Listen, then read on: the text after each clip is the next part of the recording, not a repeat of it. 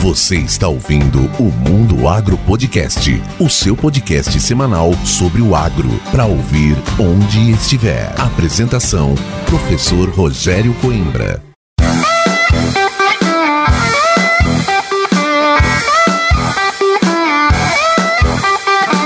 O Brasil é hoje o maior produtor de soja do planeta, e essa realidade só é possível pelo desenvolvimento tecnológico que a cultura teve ao longo de décadas. Desde a escolha e seleção de materiais adaptados para as nossas condições de temperatura e fotoperíodo, como também pelo desenvolvimento de um complexo sistema de produção de sementes de alta qualidade. E para entender como esse sistema de produção de sementes surgiu e como se deu a evolução da agroindústria de beneficiamento de sementes de soja, eu tenho a honra de conversar hoje com o Dr. Francisco Carlos Krisizanovski. O Dr. Francisco é formado em agronomia pela Universidade Federal do Paraná, com mestrado em agronomia e ênfase em fitotecnia pela Universidade de São Paulo, a Exalc USP. Ele também é PhD em agronomia com ênfase em tecnologia de sementes pela Universidade do Estado do Mississippi possui pós-doutorado em Fisiologia de Sementes pela Universidade da Flórida e há 35 anos é pesquisador da Empresa Brasileira de Pesquisa Agropecuária, a Embrapa Soja, no estado do Paraná, na cidade de Londrina.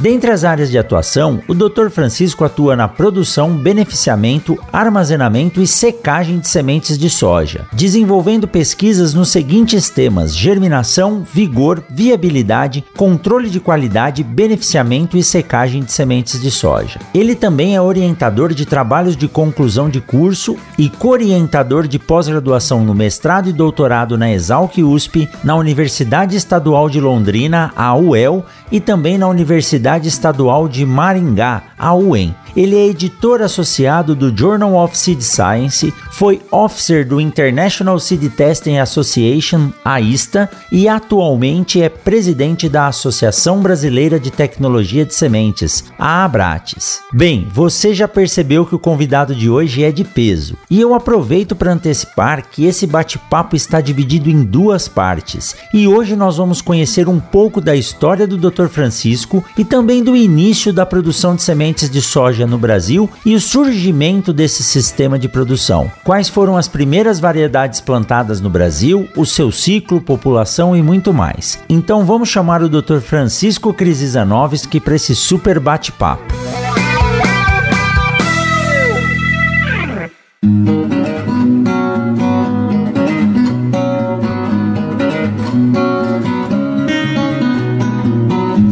Dr. Francisco Krizanovski, que prazer recebê-lo aqui no Mundo Agro Podcast e falar um pouco da sua história ligada ao agronegócio, principalmente à produção, tecnologia e qualidade de sementes de soja no Brasil. Seja muito bem-vindo ao Mundo Agro Podcast. Olá, Rogério. Bom dia. É uma satisfação muito grande poder compartilhar esses momentos aí com vocês. Como eu te falei, professor é um profissional fabuloso, um profissional deveria ser altamente reconhecido porque é ele que forma os profissionais para atuar nos diversos campos do conhecimento e no desenvolvimento tecnológico de um país. Então, professor, eu sempre que eu sou convidado, eu não me nego nunca de participar junto com o professor, porque eu sei da importância que ele tem para a formação dos jovens profissionais. Estou à disposição, Rogério. Vamos lá. Que honra, que honra, viu, Chico? É muito bom ouvir, ainda mais de uma pessoa com a importância na pesquisa que você tem no Brasil, junto com toda a equipe da Embrapa Soja que trabalha aí não só com a parte de sementes, mas com desenvolvimento né, de tecnologias para agricultura. Eu fico muito honrado disso. E nós estamos aqui hoje, Chico. Vou pedir a liberdade de lhe chamar de Chico, né? Que fica um pouco mais fácil do que chamar de Krisizanovski. fica à vontade. então tá bom. A ideia hoje é a gente bater um papo e conhecer um pouco do início da produção de sementes de soja no Brasil, como foi essa trajetória e como a sua carreira se liga a isso, né? Como você chegou na semente e tomou o gosto por esse processo e se especializou em sementes de alta qualidade, desenvolvimento de unidades de beneficiamento que hoje fazem esse trabalho fantástico. Então, a gente que está aberto para ouvir essa bela história que você tem, Chico. Bom, Rogério, o início da minha carreira profissional foi no Instituto Agronômico de Campinas. Eu entro no Instituto Agronômico de Campinas na década de 70, final de 72, início de 73, e fui trabalhar na seção de sementes, lá junto com o Dr. Zink, com o Dr. Oswaldo Bach, que foi o profissional que escreveu as primeiras regras de análise de sementes brasileiras. Fui trabalhar trabalhar com o Dr. Tella. Tive a oportunidade de conhecer pessoas maravilhosas na seção de leguminosas do IAC. Conheci o Dr. Shiro Miyazaka, que foi um dos precursores da, de avaliação da soja. Naquela época olhava-se soja mais como forrageira para atender alimentação animal, grão para alimentação de porcos. Conheci o Dr. Romeu Afonso de Souza Aquilo, que nós, é, vamos dizer assim, denominamos né, o pai da soja brasileira. E então o IAC tinha o programa de desenvolvimento de cultivares de soja. E o sistema de produção de sementes era através da CAT, que era Coordenadoria de Assistência Técnica Integral. Então o IAC fazia a semente genética, a CAT fazia a básica, tinha os postos de sementes distribuídos no estado de São Paulo, que produziam sementes, mas não havia um trabalho assim de produção de semente bastante desenvolvido para atender a demanda, inclusive com a parte de extensão e fomento para a cultura. Mas concomitante a esse trabalho do IAC, havia um grupo de pesquisadores da USDA localizados lá no IPEAS, que é o Instituto de Pesquisa e Experimentação Agropecuária do Sul, chamava-se GTS, Grupo Técnico da Soja. E esses pesquisadores também estavam desenvolvendo cultivares de soja. Então aparecem os cultivares Bragg, Davis, são os cultivares antigas, né? E começa, na verdade, a cultura da soja no Rio Grande do Sul, porque o que, que eram? Cultivares do sul dos Estados Unidos e que se adaptava bem à latitude lá do Rio Grande do Sul, na região aí do paralelo 35 a 30, mais ou menos então não precisava um desenvolvimento, vamos dizer assim, especializado para essa soja subir. Então a soja vem até a altura aqui do sul do Paraná, que mais ou menos o clima da época de semeadura se assemelha um pouco, não é igual, mas se assemelha um pouco ao clima do sul dos Estados Unidos. Então, como é que começa a produção de semente de soja? Realmente, a produção de semente de soja indo para a empresa privada, ela nasce quando o Ministério da Agricultura cria as comissões estaduais de sementes e mudas lá na década de 60. Então, ao se criar as comissões estaduais de sementes e mudas, essas comissões organizam então as subcomissões. Então, tem a subcomissão do trigo, a SEST, tem a subcomissão da semente de soja, a CESOJA, mas a SEST foi que puxou a produção de uma classe de semente porque não havia certificação né, nesse sistema, que se chamou semente fiscalizada. Então vinha a semente dos programas de melhoramento e a semente era distribuída para alguns agricultores, produzia-se a semente fiscalizada, só que a fiscalizada não tinha controle de geração. Então como é que era? Você fazia a semente fiscalizada, desfiscalizada. Qual que era a base que você tinha para dizer que aquele lote servia para ser multiplicado? Ela, ele tinha que ter germinação mínima, né, que sempre foi 80%, mas isso aí tranquilo, lá no sul era fácil de obter, e pureza varietal. E a pureza varietal feita através da análise morfológica da semente no laboratório de análise. Então via lá cor de hilo, cor da semente, formato de hilo. Esse era a base, e lógico fazia o teste de peroxidase para ver se tinha positiva ou negativa. Então essa era a forma de se produzir semente, e isso aí cresce. Ela vem, essas subcomissões, comissões estaduais de sementes e mudas, organizada pelo Ministério, ela foi implantada em 19 1977 oficialmente, através da Lei 6.507. Então tem SESC e CESOSA no Rio Grande do Sul, Santa Catarina, no Paraná e então na década de 70 e 74 eu venho trabalhar no IAPAR, vim primeiro como consultor e depois fui contratado. E aí coube a mim implantar o programa de semente né, do IAPAR. E ao implantar o programa de semente, eu contratei nove agrônomos na época. Eu tinha um time maravilhoso e o laboratório de semente tinha dez analistas.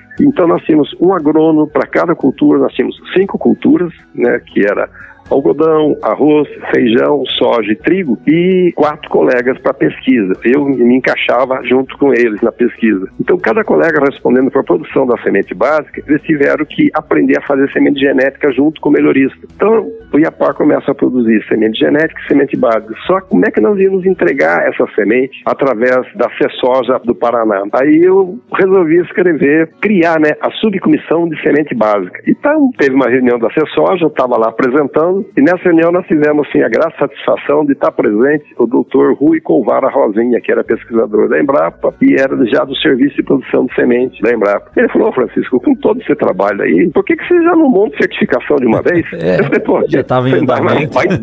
É um baita desafio, mas quando eu vim para o IAPAR, eu trouxe um grande colega do IAC, da CAT, que era o doutor José Márcio de Moura Silva. Márcio já está aposentado, se aposentou como fiscal agropecuário, saiu do IAPAR, foi para o Ministério, e o Márcio trazia uma bagagem enorme sobre certificação. Aí o Márcio vai para Curitiba, no governo do Jaime Canet, para montar a certificação de semente do Paraná. E, logicamente, nós ajudamos tudo, né? Então, se cria a certificação de semente do Paraná e quem que responde pela certificação? Havia uma delegação do Ministério para a Secretaria da Agricultura fazer os trabalhos de inspeção, tanto da semente fiscalizada e agora com a criação da certificação, ela fica alojada na Secretaria. Então, os mesmos fiscais que faziam a fiscalização da fiscalizada, as inspeções de campo, começam a trabalhar, então, com a semente certificada. Então, nasce a certificação de semente aqui no Paraná. São Paulo já tinha, mas aqui no Paraná, como nós tínhamos, nós não tínhamos postos de semente. A única empresa estatal que fazia semente aqui no Paraná chamava-se CAFPR, né? Era uma empresa que fazia semente, fazia terraplanagem, vendia serviço de aração, era mais ou menos, tentava suprir a demanda, porque a agricultura ainda naquela época aqui no Paraná, vamos dizer, o forte estava aqui no norte, que era café, onde demanda era de mão de obra, né? E produção de mudas, né? Havia viveiros aqui que produziam mudas, mas sem certificação, sem nada. Era Sim. um negócio bem, é, assim, bem doméstico. E o sul produzia as culturas de inverno e milho. Mas como é que cresce soja no Paraná? Com a geada de 74 que queimou todos os cafezais que estavam fora das áreas privilegiadas. Porque teve regiões que essa geada não pegou. Então esses cafés se salvaram. Mas onde ela queimou, o pessoal precisou ter uma opção: tirar o café e ter uma cultura. E aí entra a soja. O IAPAR já tinha um programa de soja. O doutor Romeu, que já estava aqui no IAPAR trabalhando também, ele veio para o IAPAR. Nós viemos praticamente juntos. Eu vim montar a área de sementes e o doutor Romeu veio montar o programa de soja. Então o doutor Romeu, o doutor Leones, já trabalhando ali, já encontraram opções e como nós já tínhamos organizado a, a parte de produção de sementes, rapidamente a gente conseguiu suprir através do IAPAR com semente básica e do sistema de produção de semente aqui do Paraná, que tinha um apoio muito forte e tem até hoje das cooperativas. Então as cooperativas entraram e colaboraram muito na produção de semente de soja. E aí então, Paraná, nós passamos daí a ter duas classes, semente certificada, no semente genética, básica, registrada, certificada, e a certificada ia dar origem à fiscalizada, que era a semente que o agricultor ia utilizar para formar a lavoura. Mas um detalhe que eu esqueci de, de, comentar, quando foi feita a primeira produção de semente fiscalizada? A primeira produção de semente fiscalizada no Brasil é da safra 63 64 e foi trigo. Mas logo em seguida entra a soja. Aí, como é que era a produção de soja? Nós trabalhávamos na época, Rogério, eu cheguei a semear campos com 400 mil plantas por hectare. Nossa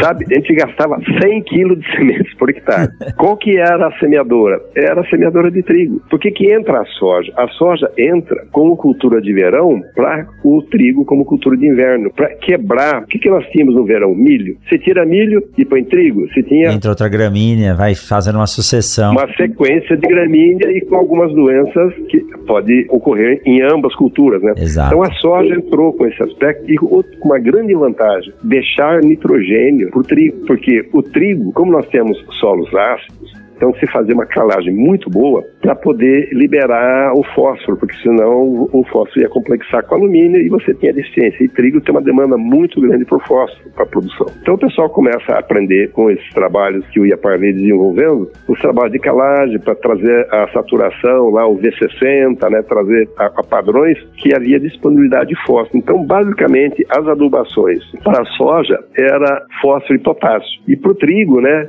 precisava entrar nitrogênio, mas aí tinha os benefícios que a soja deixava para o trigo também. Exato. Então, aí nasce essa sequência, não seria uma rotação, seria uma sequência de soja, verão, trigo no inverno. E isso vai crescendo. Só que nós estávamos com uma população elevadíssima. E como é que era o ciclo desses materiais? Você vai ficar impressionado de você ver como é que era. Nós tínhamos uma gama de ciclos extremamente interessante. Nós tínhamos cultivares precoces, com um ciclo de 100 a 115 dias. Depois, nós tínhamos cultivares semi-precoce, de 116 a 125 dias. Depois, cultivares de ciclo médio, de 126 a 137 dias. Nós temos cultivares de ciclo semi-tardio, de 138 a 150 dias. E cultivares tardios, além de 150 dias. Então, você sabe o que, era isso? Eu só vou dar um exemplo para você de cultivar precoce da época. O que nós tínhamos? Nós tínhamos uma cultivar chamada Paraná, tinha uma BR, já uma BR 24, tinha Pérola. O semi-precoce, o que, que era?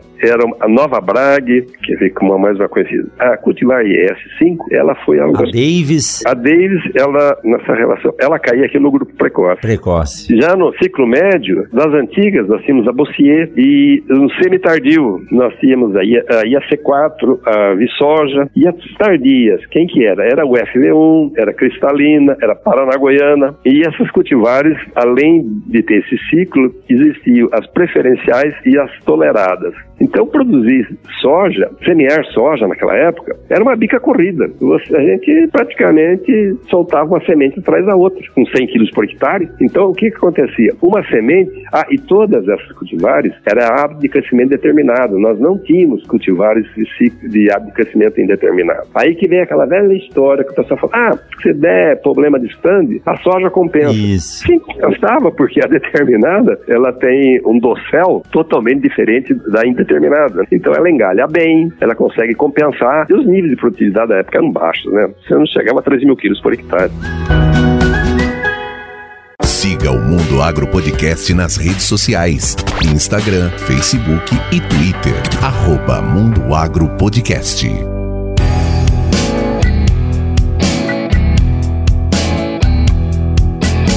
E se plantava 400 mil plantas, elas eram semeadas com a mesma semeadora de trigo, ou seja, soltando um fluxo de plantas. Com esse volume de plantas, não tinha problema de doença já? Alguma coisa que afetasse a soja, Chico? Aqui no sul ainda não, mas eu vou te contar por que, que as coisas mudam. Quando, na década de 70, né, que estava comentando dos cultivares, o Dr. Romeu Kiel desenvolve os trabalhos de período juvenil junto com o Dr. Hartwig, lá na Universidade do Mississippi, lá no Delta, lá em Stoneville. Então, o Dr. Romeu, quando volta do doutorado dele, já traz toda essa bagagem genética e incorpora o período juvenil. O que, que o período juvenil é? A soja, você sabe que ela responde à luz, né, para florescer. O período juvenil responde mais à mudança de temperatura. Então, faz com o quê? Que haja possibilidade de semear soja no cerrado brasileiro. E o cerrado brasileiro estava sendo aberto naquela época, né, de aproveitar as áreas, tinha pastagem degradada, a taxa taxa de utilização dessas áreas era muito baixa porque o pasto era fraco você tinha uma cabeça de gado por hectare quase. Então, o rendimento era muito pequeno. E com essa, o trabalho que maravilhoso que o CPAC fez, que foi de estudar a parte de correção de solos do Cerrado, um colega que ele era químico e trabalhava com essa parte de correção de solos. E ele praticamente desenvolve os trabalhos básicos para correção dos solos do Cerrado com relação à fertilidade. E o Cerrado brasileiro, ele tinha uma mata muito rala. E com correntão você punha aquela mata rala no chão porque não era assim uma floresta, vamos dizer assim, de relevância como é a floresta que nós temos aqui na região do litoral e como nós temos lá na Amazônia, que são florestas tem que ser preservadas até porque a Amazônia é uma usina ambiental, né, de produção de chuva, Sim. que forma aqueles famosos rios aéreos. Se alguém tiver curiosidade, entra lá, põe no, no YouTube rios aéreos e vai entender por que que chove bem no Mato Grosso, chove bem no Mato Grosso do Sul, chove em São Paulo, chove no Paraná. Mas esse é esse fica uma outra história aí. Sim. Mas então, doutor Dr. Romeu desenvolve o material com período juvenil. E aí o que acontece? Com a abertura do cerrado, a soja caminha para lá. E o Dr. Romeu lança uma cultivar de soja que foi a Doco. A Doco era uma cultivar extremamente tolerante às condições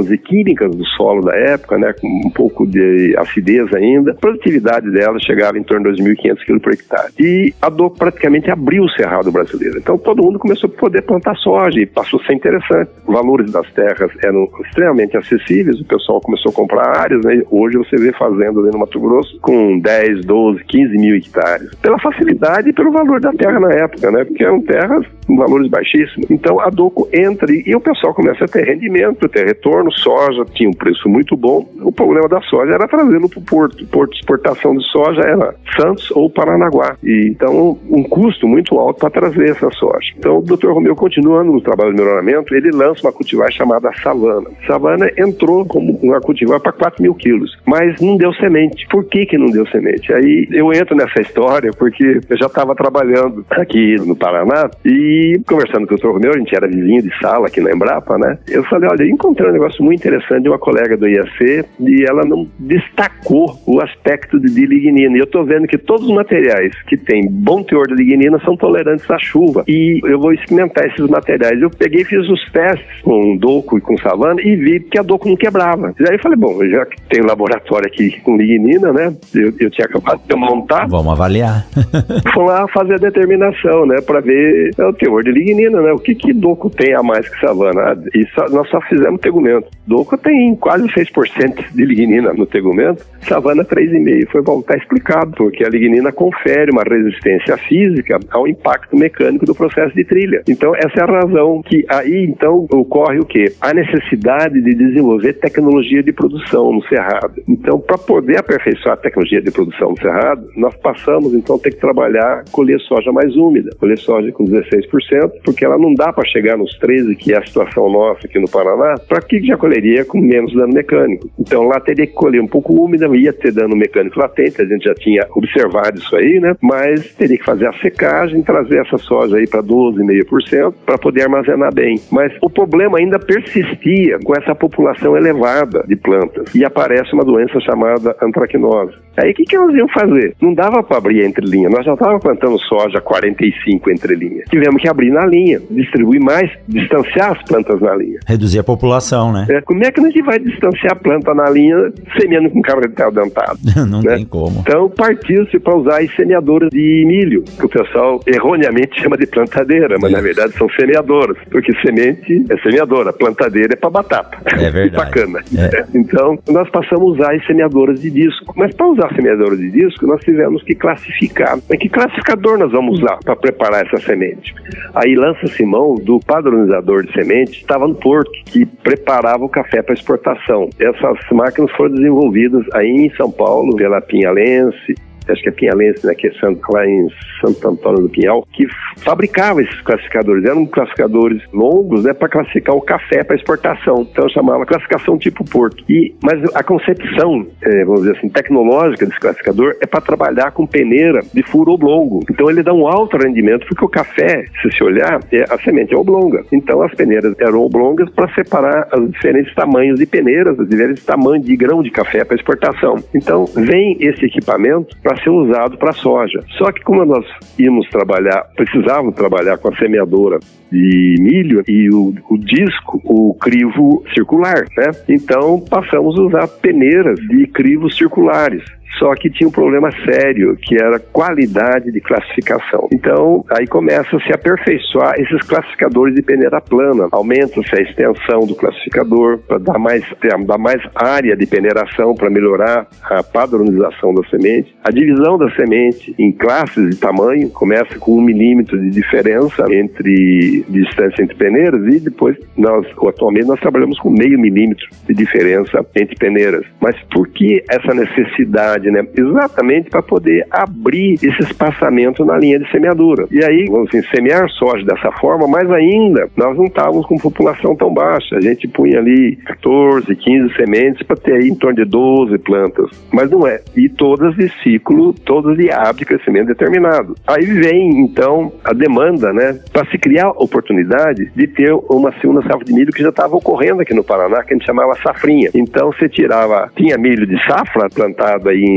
setembro e tinha milho safrinha plantado em final de fevereiro. Tirava a soja por milho safrinha. Pegando o final da chuva. Exato. Mas só que tinha um problema, esse milho tinha um ciclo um pouco longo, então pegava às vezes geada. Então as empresas de melhoramento começam a trabalhar com ciclo na soja e nós começamos a trabalhar com ciclos mais curtos. Só que para trabalhar com ciclo mais curto, eles vêm a opção de trabalhar com hábito de crescimento indeterminado. Então vem esse ajuste fitotécnico das cultivares Aí, você semeando elas aí, a época de semeadura da soja sempre foi de 15 de outubro a 15 de novembro. Por que você precisa trabalhar dentro dessa faixa? Porque a soja, quando ela passa da fase de R5 para R7, que é a fase de enchimento de grãos, ela não suporta temperatura igual ou acima de 30 graus que pode provocar grãos enrugados. Então, ela precisa passar essa fase numa temperatura mais amena. E quando a semeadura é feita muito cedo, ela pega a fase aí de dezembro, praticamente, nessa fase de troca, final de novembro, começo de dezembro, com temperatura muito elevada. E todo grão enrugado, ele está predisposto a ser afetado por FOMOPS. Mas então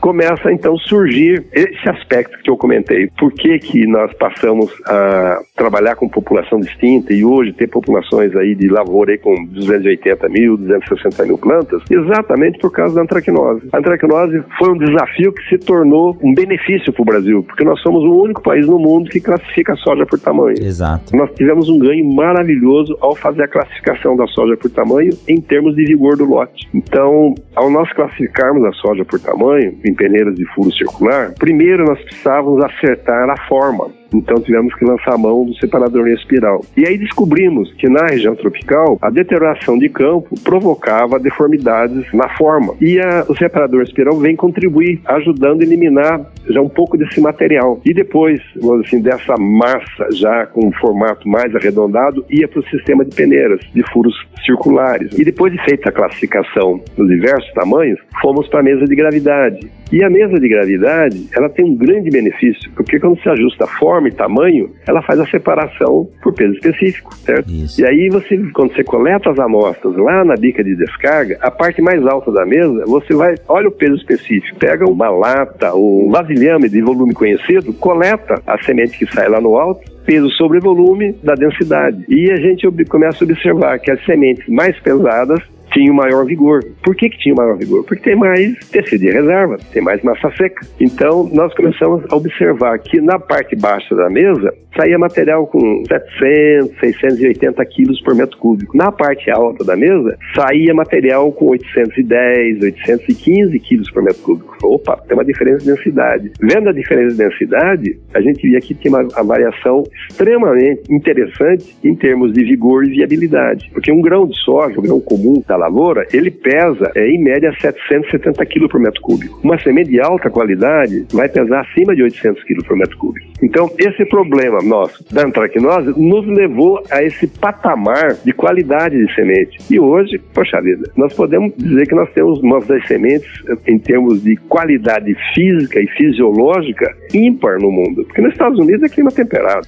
Qualquer grão lá, não. Então, eles praticamente só fazem a limpeza na máquina de, de ar e peneira e pode usar espiral por algum problema talvez mais específico, por causa de talvez de percevejo, que pode deformar a semente, ou para eliminar risco de transmissão de nematóide, né? Porque a mesa, inclusive a espiral entra aqui no Brasil por problema também do nematóide cisto. O ideal seria descartar o campo né, quando é. você tem problema de nematóide. Mas às vezes. Mas nem sempre é possível, né? Nem sempre. Então, a espiral veio ajudar nesse aspecto. Então, nós começamos a olhar as máquinas de beneficiamento, Rogério, o que, que elas estão contribuindo para a parte física, para a parte sanitária, para a parte fisiológica, né? E isso aí traz o Brasil para um patamar de trabalho físico com a semente de soja que trouxe benefícios elevados para o agricultor, produtor de semente, para ele poder ter competitividade, e para o agricultor que começa a receber um produto maravilhoso, né? Com alto desempenho agronômico. Com uma maior segurança, né, Chico? Exato. E nesse processo, então, quando você falou a primeira classificação foi feita simplesmente por tamanho, utilizando uma máquina que era utilizada para o café. Cada uma das etapas, então, o separador por tamanho, a densimétrica e a espiral, eles foram entrando em função da necessidade, assim como a redução da população para controle da antracnose, também, conforme foram aparecendo problemas nos campos de produção de sementes, a UBS foi sendo adaptada para que a linha pudesse tirar cada um dos defeitos, né? Exato. Então você vê como evoluiu. Hoje as espirais nossas são todas elas fechadas e hoje já tem espirais que elas circulam junto com a semente para dar mais produtividade. As rotativas, né? É, são as rotativas. É a última geração de espiral. Os padronizadores, nós vamos evoluir rapidamente para os classificadores de milho, porque a peneira cilíndrica, ela é muito mais precisa do que a peneira plana na classificação, é. porque toda peneira cilíndrica, ela primeiro ela é alveolada e depois a semente se afeta no alvéolo e depois ela passa pelo crivo. Só que tem um detalhe, você não pode furar a chapa plana e fechar. Ah, porque muda o formato.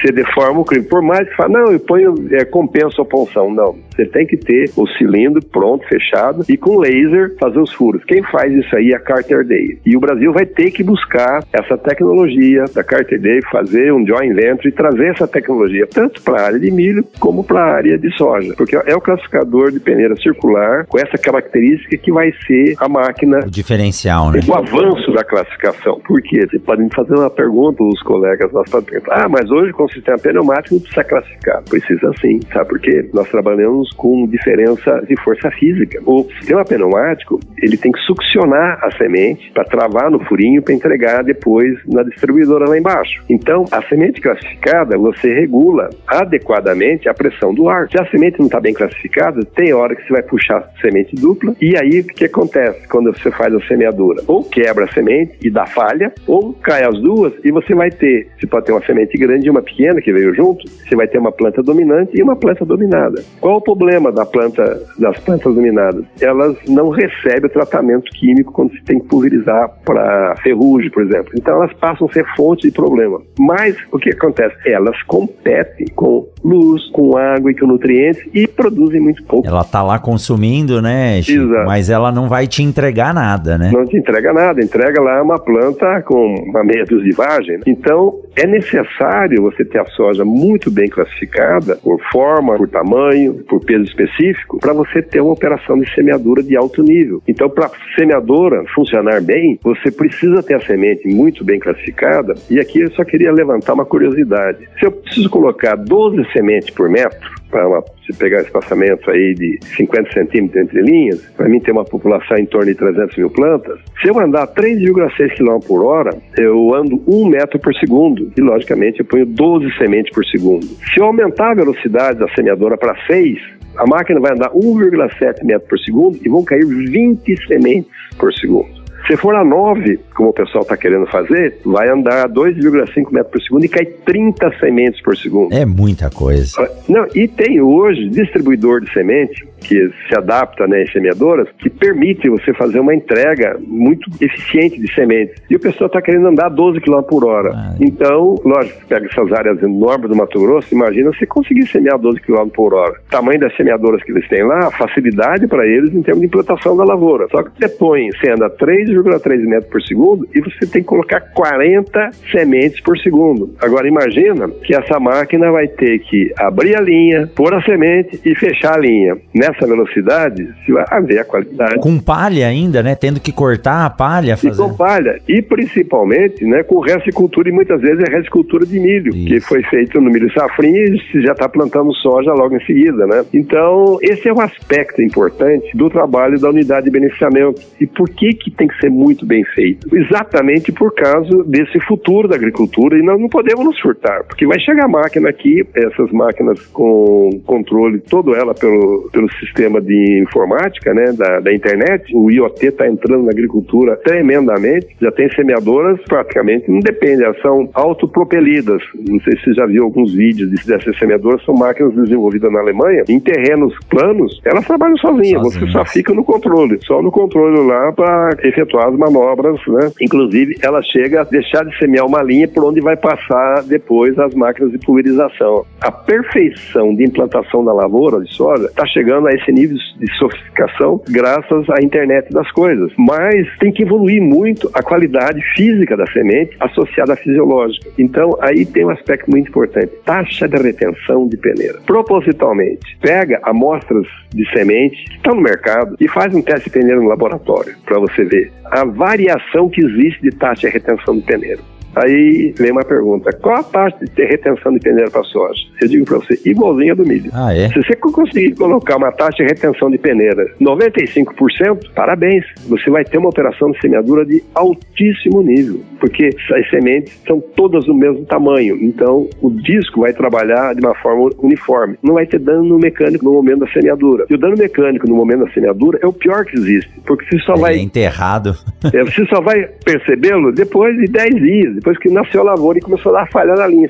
Você vai lá, cavoca, né, a linha para ver o que aconteceu, você acha lá a semente quebrada. Então ela não vai se estabelecer. Exato, exato. E Chico, quando você fala de retenção de peneira de 95%, é difícil hoje com as variações de campo, porque ah, a gente tem que lembrar que a UBS ela faz um baita de um trabalho, mas a gente tem enfrentado em função desses materiais com ciclos mais curtos, você, o que você estava dizendo desses materiais antigos que eram considerados aí super precoces, hoje eles estão quase no tardio Ciao dos materiais de ciclos mais longos. Então, os campos de produção de sementes apresentam variação também. Então, mais uma vez, a importância de ter a classificação dentro do mesmo lote de sementes homogêneas com o mesmo tamanho. A gente tem variações hoje, dependendo do material, de 4,5 até 6,5. Então, é importante ter essa, essa classificação, principalmente pelo uso dessas semeadoras pneumáticas, que elas dependem. Se pegar uma semente, então, ovalada ali, a chance de ter uma dupla, se não tiver um singulador bom, a gente não consegue fazer a, a semeadura.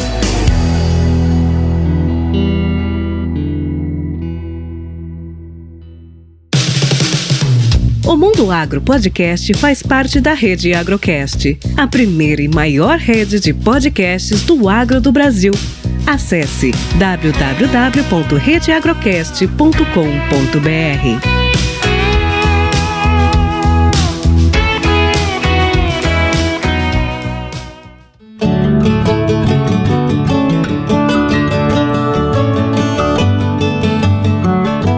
Mas eu queria que você me falasse mais um pouquinho a respeito do uso de classificadores circulares e não das peneiras planas. A viabilidade de uso disso no Brasil depende hoje então de uma tecnologia que a gente não tem, que é fazer o corte da chapa circular, e isso eliminaria, por exemplo, o uso de uma espiral na linha de beneficiamento? Não, não. A espiral ela entra. A sequência, Rogério, é o seguinte: a espiral ela tem um papel inicial é de preparar a semente para poder ser classificada depois na, por tamanho. Nós semeamos a soja pela largura e não pela espessura, certo? Okay. Tanto no disco ele pega pela largura, como o sistema pneumático vai pela largura também, que é mais eficiente, para evitar de pegar duas sementes. Põe todas as unidades na mesma largura. Então, essa classificação é, espiral, ela entra no aspecto físico em preparar a massa para ser classificada depois em peneira de furos circulares. Mas a espiral também é muito importante, porque se você teve alguma mancha que pegou um pouco de percevejo ou algum problema de deterioração por umidade em alguma área, a espiral ajuda muito, porque essas sementes deformam e você consegue tirar. Então, a espiral, ela é uma máquina importante. Nós sempre vamos usar a espiral. Tem cultivares que vai ter que ter, são mais alongadas, que a espiral dá um descarte muito alto. E eu já vi pessoal colocando espiral depois do padronizador. Sim. Ele está usando o padronizador, o classificador, até para ajudar a limpar um pouco, porque às vezes a máquina de ar peneira, o sistema pneumático dela não é eficiente, então passa muita impureza fina que vai entupir as espiras internas. A entupir as espiras internas, ela, ele derruba o desempenho da espiral. Então, você já deve ter entrado em UBS e que as espirais estão todas amassadas, que você vê o operador batendo na, na lateral da espiral para fazer a sujeira descer. Soltar. Soltar. É. Totalmente errado, totalmente errado. Né? Se o sistema pneumático não é bom, não separa, compra uma coluna de separação pneumática que a gente usa para feijão. É. Ela arrasta até a bandinha da soja. É só, essa máquina está no mercado. Mas as empresas que fazem algumas máquinas não produzem essa máquina. Eles tentam trabalhar em melhorar o separador pneumático do projeto deles. Só que o projeto deles, muitas dessa máquina, são projetos da Kepler Weber lá da década de 60, quando tinha o Steig System, que era uma coluna de separação pneumática na saída do grão. Ali sim, ali você tinha uma coluna com uma alta capacidade. E eles tiraram o Steig System sem falar nada com ninguém. Então você vê essas máquinas aí de limpeza, de limpeza, limpeza, praticamente uma coluna de ventilação minúscula. E às vezes muitas dessas máquinas com um ventilador apenas. É. E seu ventilador você regula para pegar na entrada lá na primeira peneira, você perde na saída aqui do produto. Se você regula aqui para pegar na saída, a quantidade de sujeira que entra, a saída não consegue limpar. Top, é. Então tem essas colunas de ventilação, são máquinas que os cerealistas de feijão usam. Você só não precisa comprar o sistema de peneira, mas compra só a coluna e põe a coluna para fazer a separação. Qual que é a vantagem de uma separação pneumática com esses, essas colunas de ventilação? Que a qualidade do ventilador dele, ele é um ciclone, certo? Então ele tem um arrasto muito forte o volume de ar que ele entrega é muito alto. Então ele levanta toda a soja até uma certa altura. Uma certa altura, então vem é, o momento de que o ar não consegue levantar mais a soja. Então tem o descarte e sai a soja boa numa bica, mas a impureza continua subindo e vai sair num descarte lá na frente em outra bica. Então o momento, os momentos né, de queda são distintos. Então se consegue mandar para dentro da espiral uma semente totalmente limpa e é onde a espiral pode fazer o trabalho dela de melhoria, né, de contribuição para melhoria da forma e, logicamente, em parte da qualidade fisiológica do lote, que você pode fazer avaliações e ver o ganho de qualidade fisiológica. Tem algumas teses de mestrado, de trabalhos mostrando a contribuição da espiral para a qualidade fisiológica. Logicamente, eu acho que é um assunto até que precisaria voltar a estudar melhor, com mais, mais amostragem, com mais cultivares, para poder ter mais informações sobre a espiral. A espiral é uma máquina, com os avanços que vieram, uma máquina que tem muito para contribuir. Então, sempre nós vamos passar na espiral, vamos passar no classificador para irmos para a mesa, para termos então a semente preparada para a semeadura. E para quem está nos ouvindo, né, Chico, quando a gente trabalha com colheita de semente, a intenção é causar o mínimo de dano possível. Então a máquina lá do campo, ela trabalha com uma rotação menor, com uma abertura maior na pressão da trilha da máquina e normalmente a gente traz mais impureza. E esses equipamentos de pré-limpeza e limpeza, principalmente o de pré-limpeza, eles estão preparados para limpar grãos e não sementes que vêm com volume Exatamente. maior de impureza. Aí a importância dessa coluna de ventilação. Muito bem lembrado, isso é uma dica muito importante para quem opera as UBSs aí pelo Brasil, viu? E tem um detalhe, Rogério, pessoal, quando vamos respeitar os colegas que estão no mercado, mas muitas dessas UBS são feitas com vendedor de máquinas, não são feitas com engenheiros. É verdade, é verdade. Então o que acontece? Existe uma pressão, tá? uma UBS hoje não é barata. Como é que eu barateio uma UBS? Mexendo no sistema de transporte. Eu vou botar um elevador industrial na moega de recepção, certo? Que me levanta a semente de soja a 120 metros por minuto, faz descarga centrífuga, arremessa a semente na cabeça do elevador para ele depois descer no cano para alimentar a máquina. Se a semente está úmida, vai dar dano latente. Se a semente está seca, vai dar dano mecânico imediato. Então eu já começo a estragar na hora que eu recebo. E as máquinas de pré-limpeza, muitas vezes são máquinas de baixa capacidade. Hoje, numa moega de recepção, você tem que botar uma máquina de pré-limpeza de 140, 150 toneladas por hora, porque eu tenho que limpar imediatamente a moega. Então eu tenho que tirar, ter capacidade de fazer uma boa pré-limpeza, porque eu tenho alta capacidade, pelo tamanho da máquina, tamanho de pneu. Onde que eu tenho que colocar a minha semente? Eu tenho que colocar minha semente num local seguro, num silo com ventilação. Então, se eu for usar silos, o ideal é você usar silos de 120 toneladas, porque eu loteio meus campos em pequenos lotes de 120 toneladas. Se eu perder um silo, perdi 2 mil sacos. Agora, se eu ponho num silo aí de 15, vamos dizer assim, de 200, 200 toneladas, é muita coisa que eu perco. E outra vantagem, mesmo um silo desse aí para 2 mil sacos, eu com um ventilador, um motor de 25 cavalos, você consegue fazer uma entrega de ar de 3 metros cúbicos de ar por tonelada por minuto, que é o mínimo necessário que você precisa ter quando você recebe uma semente com 16% até que você possa mandar para o secador. Nessas condições, se a umidade relativa do ar estiver abaixo de 70%, com essa vazão, você já começa no processo de seca-aeração. Então, quando ela vai para o secador, então ela já está lá com seus 13,5%, perto de 14%, facinha, você consegue completar a secagem, trazer ela para os 12,5% e mandar para frente. Exatamente. Mas aí tem um aspecto importante, que a gente tem que considerar, qualidade de moega. Nós cometemos um erro gravíssimo, gravíssimo nos projetos de UBS, fazer moega escalada. Hoje, olha, quando eu vim dos Estados Unidos, em 1980, que eu terminei meu doutorado, eu fotografei inteirinha a UBS da Mississippi State. E a coisa que mais me chamou a atenção era a moega que chamavam de Vibrate, que era uma moega vibratória.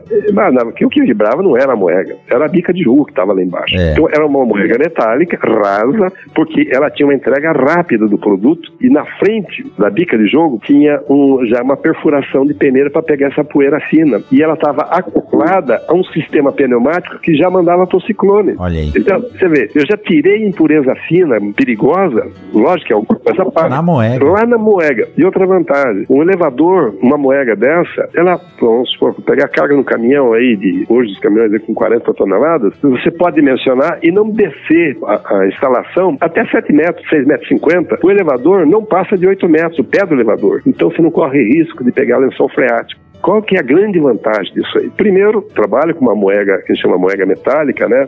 Em inglês é vibrate pit, né? lembrei agora o termo. Esse tipo de moega, primeiro você tem altura suficiente para um operador descer lá, quando troca de cultivar, fazer limpeza, dar manutenção na bica de jogo, que faz a descarga. Afinal, dar manutenção no pé do elevador, limpar o pé do elevador. Uma moega escavada, o pé do elevador desce a 15, 20 metros. Semente que parou lá embaixo, próximo ao lençol freático, semente umedece, semente de soja fermenta, certo? Fermentou, produz o quê? Produz metano. Metano o que, que é? Inodoro, insípido, incolor e letal. Mata. Mata. O cara desceu para limpar o pé do elevador, não sobe. E quanta gente morre e não é relatado, quer seja em UBS, quer seja em graneleiro. Então, a primeira atitude que eu sempre procuro alertar, vai limpar pé de elevador nesse modelo antigo, primeira coisa, tem um, um aspirador industrial, até eu vou falar o nome da marca, é mais fácil, chama-se Sugamatic. É um tambor com um motor muito forte, então solta a mangueira do Sugamatic lá, lá pro pé do elevador, chupa todo aquele ar, força a renovação, só que deixa a boca de saída desse ar contaminado, né? Fora, é.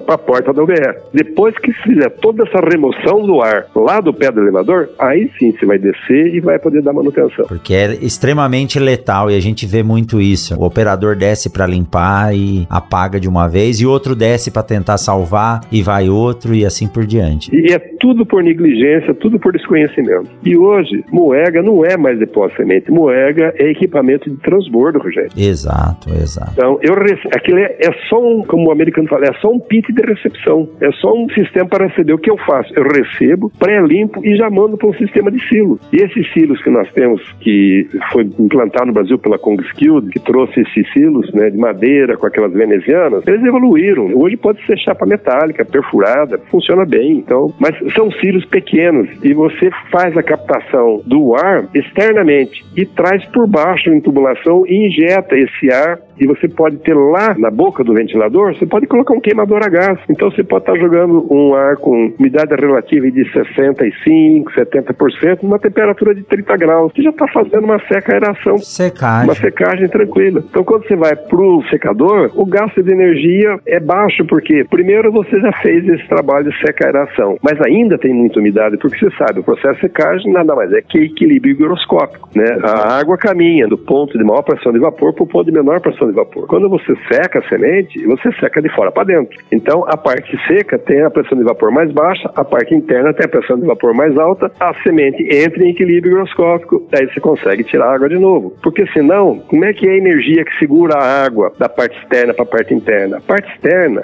nessa faixa que nós trabalhamos de 16, 17% de umidade, a parte externa é menos 10 megapascal. Tranquilamente você retira essa água. Mas aquela água que está lá no meio da semente, você precisa de menos 150 megapascal. Não é fácil de puxar. Não, você não tira, você acaba estragando a semente no secador. E outra coisa, o que seca a semente não é alta temperatura, é o poder calorífico da fonte de calor que você está usando. E muitas vezes a pessoa usa uma fonte de calor com baixo poder calorífico. E se você não tiver um poder calorífico, você não consegue extrair água. Então, é um outro erro de secagem, o cara pensar, ah, não, eu subo a temperatura, mas você está usando... Não, não é a temperatura, é a diferença de potencial de água entre o ar que está passando pela semente. E o poder calorífico da fonte. Da fonte. Que produz né, o calor. Você faz uma... Você pega, por exemplo, ah, não, eu uso aí resto de madeira de construção. Tem um baixo poder calorífico. Tábua tem um baixo. Você vai usar o quê? Ah, o eucalipto tem um poder calorífico alto. Mais alto. Então ele dá... A gente, por exemplo, gosta de fazer um churrasco, não é bom fazer um churrasco com carvão de eucalipto? Não fica boa a carne,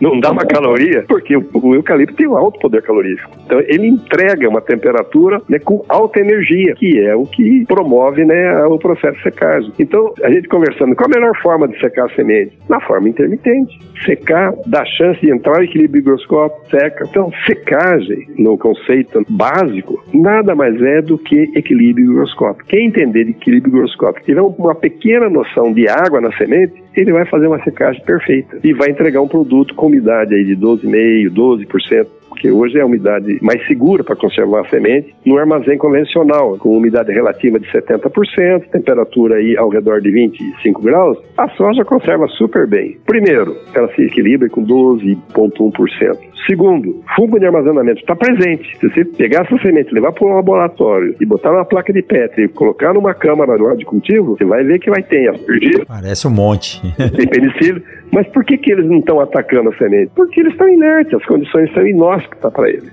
Então você tem uma segurança. E hoje evoluindo para armazéns aí climatizados, com temperatura e umidade relativa, poxa vida, a soja se conserva super bem aí por 7, 8 meses, sem risco nenhum de perda. Por que, que a gente busca essas condições de temperatura ao redor de 10 graus, umidade relativa ao redor de 50%? Para assegurar o quê? A deterioração por umidade. Porque ela é progressiva. Se você não tem condições boas de armazenamento, ela avança. Por que, que ela avança? Porque os fungos de armazenamento começam a atuar. E um fungo de armazenamento tem uma taxa respiratória muito elevada. A semente só respira acima de 25 graus. Se você medir a respiração, pega, botar a semente no respirou abaixo de 25 graus, você está medindo a taxa respiratória do suco de armazenamento que estão presentes. Esse é um grande erro que eu vejo na área de grãos, que os caras compram esses equipamentos, a parte de respiração, para ver qualidade do grão. Mesmo assim, ele está trabalhando errado, ele está trabalhando com contaminantes, né, com fungos, com patógenos, e não com, com a qualidade do grão. Então, precisa baixar a umidade para você preservar essas condições de alto vigor, de alta germinação e inabilitar esses fungos que estão presentes, mas não estão atuantes. Porque não adianta nada, né? A semente ela é feita no campo, a qualidade ela é implementada lá no campo. Se a gente não cuidar dos, das etapas seguintes, e a secagem é uma etapa que pode acabar com a qualidade da semente se ela for mal feita. É, nós temos duas etapas de qualidade, Rogério. A semente individual, a unidade vem do campo. Agora, a qualidade fisiológica, a qualidade sanitária. Agora, a unidade de beneficiamento melhora a qualidade fisiológica, física do lote. Isso. Então nós temos, o pessoal tem esse jargão, né? Semente se faz no campo. Realmente, a unidade da semente, em termos de alta qualidade, ela vem do campo, mas a qualidade do lote você faz no beneficiamento se você sabe receber, sabe secar, sabe classificar. E aí entra alguns testes que eu sempre comento que é muito importante. E agora com as axiais que trilham por atrito, o teste hipoclorito é excepcional e precisa ser utilizado. Por que, que o hipoclorito é importante? Porque ele determina a taxa de microfissura, os micros rasgos que ocorrem no tegumento no processo de atrito, tanto da trilha quanto do transporte. E sabe, é conhecimento básico, mas às vezes é até bom relatar qual o papel do tegumento. O tegumento tem três papéis importantes. Primeiro, manter unido os cotilédonos. Segundo, manter a sepsia interna da semente. Terceiro, controlar as trocas de gases e de umidade da semente. Se eu tenho um tegumento roto, rasgado, com defeitos, eu vou ter uma matéria-prima de difícil armazenamento. O comportamento dela, ela, você sabe, a semente é higroscópica, ela vai entrar em equilíbrio com a umidade do ambiente que ela está. E outra coisa muito séria, muitas vezes os armazéns de semente não têm barreira, são construídos sem barreira de vapor no piso, É. sem barreira de umidade. Então, como é que você faz um piso de um armazém de semente? Primeira coisa, você vai passar um rolo, aquele pé de carneiro, para compactar o solo. Depois você vai colocar pedra bri- britada. Aí você vai pôr uma manta asfáltica ou uma lâmina bem grossa de plástico para criar a barreira de umidade. Aí você põe a ferragem e aí você põe o concreto. E, logicamente, você vai botar as juntas de dilatação, porque isso, esse piso trabalha. Sim. Mas esse piso não pode receber caminhão. O caminhão não pode entrar. Você, quando constrói um armazém de semente, você tem que construir docas para o caminhão encostar. Né? Essa doca pode até entrar dentro do armazém, né? num lado, e você, com essas empilhadeiras mecânicas, você faz a carga do caminhão. Mas então, o piso não pode sofrer. Imagina um caminhão de 40 toneladas entrando no armazém. Ele trinca o piso. Trincou o piso, você perdeu o armazém. É, entra a umidade, acabou. Outra coisa, eu vejo muito erro. Posicionamento do piso do armazém em relação ao sol. O armazém tem que ser leste e oeste, porque o sol nasce no leste e você põe no oeste. Não pega na lateral, né? Você pega o sol só no telhado. Você não aquece as paredes laterais. Outro erro sério de armazém, feito com tijolo baiano, certo? Que a gente tem esse tijolo de seis furos, mas tem que fazer com tijolo trançado. E muitas vezes o pessoal faz com sem esse trabalho, então a parede fica uma parede mais fina. Logicamente, ela sofre interferência, porque a, a parte interna do armazém, a temperatura e umidade relativa interna do armazém, é determinado pela temperatura e umidade da semente que é posta lá dentro. É. E a semente, ela ganha um aquecimento no processo na mesa de gravidade. Ela chega, a mesa de gravidade chega a aquecer até quase 5 graus na temperatura da semente, por causa do ar quente que ela entrega devido ao atrito do ar com as pás do ventilador. Olha isso. É um negócio que não, não se apercebe. É, eu não tinha tentado para esse, pra esse ponto, não, do aquecimento da semente na, na mesa. Então, a mesa aquece a semente. Então você tem que deixar essa semente entrar em equilíbrio. Então muitas vezes o cara tira aquilo ali, põe no Big Bag e deixa a semente com um pouco de umidade. Aí ele vai pegar o Big Bag para ensacar, coração do bag está lá com semente já em processo de desenvolvimento de fungo de armazenamento, principalmente aspergillus e penicílio. Por quê? A semente estava quente, tinha um pouco de umidade, tudo que o fungo quer para se desenvolver. Então, você vê, são conhecimentos essenciais para quem opera uma unidade de beneficiamento. Tem que saber que a semente sai quente, que se ele puder passar ela numa coluna de resfriamento, né, não precisa baixar para 13, 13 graus, mas se ele puder, melhor, esfria a semente, até ele esfriando a semente, ele facilita, se ele tiver uma câmara, é, um armazém climatizado, né, não um armazém refrigerado, mas que, que tem diferença, né? O refrigerado, você só baixa a temperatura, não mexe com umidade relativa, mas o climatizado você trabalha com os dois. Até para você levar essa semente para o armazém climatizado, se você der uma esfriada na massa, você tem ganhos porque você força menos o sistema de motores do armazém climatizado. Exato. Então você tem economia de energia. E resfriar essa semente é barato. Existem equipamentos baratos no Brasil aí. A própria. Vou usar o nome porque é a Concide. Ela faz um resfriador de semente muito bom. E ele é colocado na saída da UBS. Quando está na tulha de espera para o ensaque, você refrigera a semente. É, você joga numa torre de resfriamento. É, é simples essa torre. E resfria a semente. E daí você põe no bag e já tá mais tranquilo. Você põe a semente lá. Você está pondo lá com 12,5%, mas põe lá na temperatura de 15 graus, ótimo. Então a semente está tranquila. Você não dá chance para os fungos de armazenamento Se atuarem. desenvolverem. Não é simplesmente o resfriar por resfriar. Não. Está ligado ao equilíbrio que essa semente vai entrar de temperatura e principalmente diminuição da atividade dos fungos saprofíticos que estão ali associados Exato. normalmente à semente, né? Exatamente. Olha só.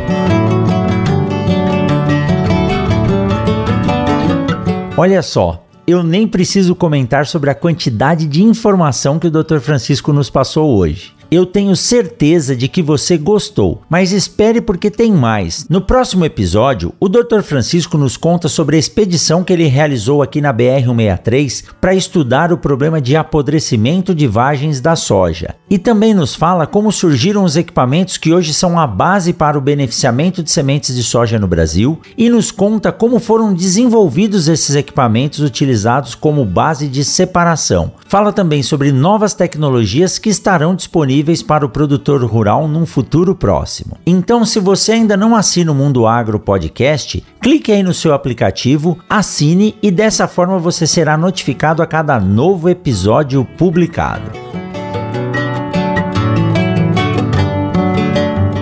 Você ouviu o Mundo Agro Podcast. Informações, novidades e muito mais. Esse episódio do Mundo Agro Podcast foi um oferecimento da Momesso. Momesso, excelência no tratamento de sementes do on-farm ao industrial. Este podcast foi editado por Radiofone Club.